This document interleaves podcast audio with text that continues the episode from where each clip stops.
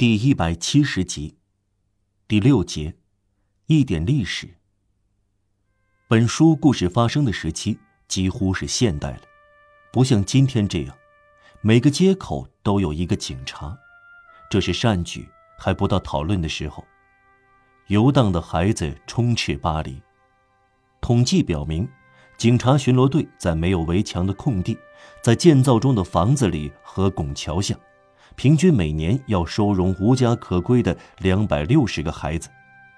他们的一个巢穴至今还很有名，产生过阿克尔桥的燕子。这是最严重的社会灾难的征兆。人的一切罪恶是从孩子的流浪开始的。不过，巴黎另当别论。尽管上文所述在一定程度上认为例外是对的，而在其他大城市里。一个流浪儿童是一个毁了的人，而几乎到处放任自流的孩子，可以说投身于和自暴自弃于不可避免的社会恶习中。这些恶习吞没了他们身上的正直和良心。需要强调的是，巴黎的流浪儿表面上不管多么粗野、多么学坏，内心却几乎是原封不动。看来真是神奇。在历次人民革命显示的光明磊落中放射出光彩。巴黎空气就像海水中的盐，能产生某种具腐蚀性。呼吸巴黎的空气能保持心灵纯洁。我们这样说，绝不表明每当我们遇到这样一个孩子而不感到揪心。在他们周围似乎飘荡着家庭四分五裂的断线。现代文明还很不完善。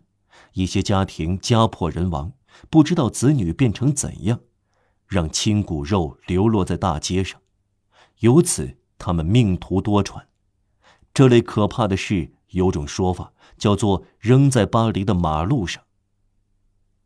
顺便说说，抛弃儿女在旧王朝并不禁止，下层地区有些吉普赛人和波西米亚人的风习，适合上层和有权有势的人。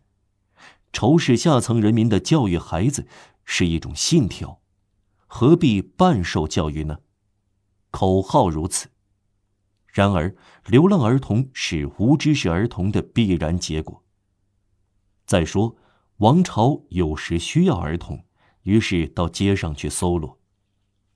不必追溯的太远，在路易十四治下，国王有理想建立一支舰队，想法是好的。但要看方法，帆船是风的玩偶，必要时还得牵引。如果没有桨或蒸汽为动力，随意航行，那就用不着舰队。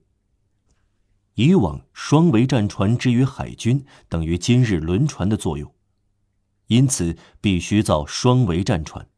但是双桅战船要靠桨手划船，所以必须用苦役犯。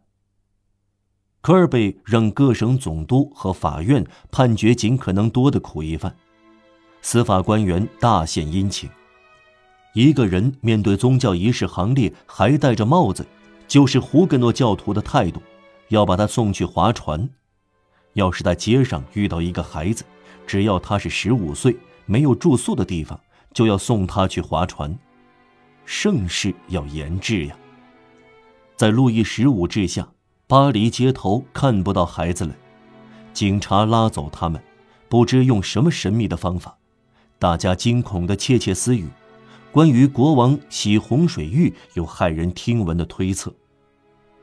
巴尔比安如实的谈到这些事，有时缺少孩子，军警就抓有父亲的孩子，悲痛欲绝的父亲冲向军警，这种情况下，法院加以干预，判处绞刑。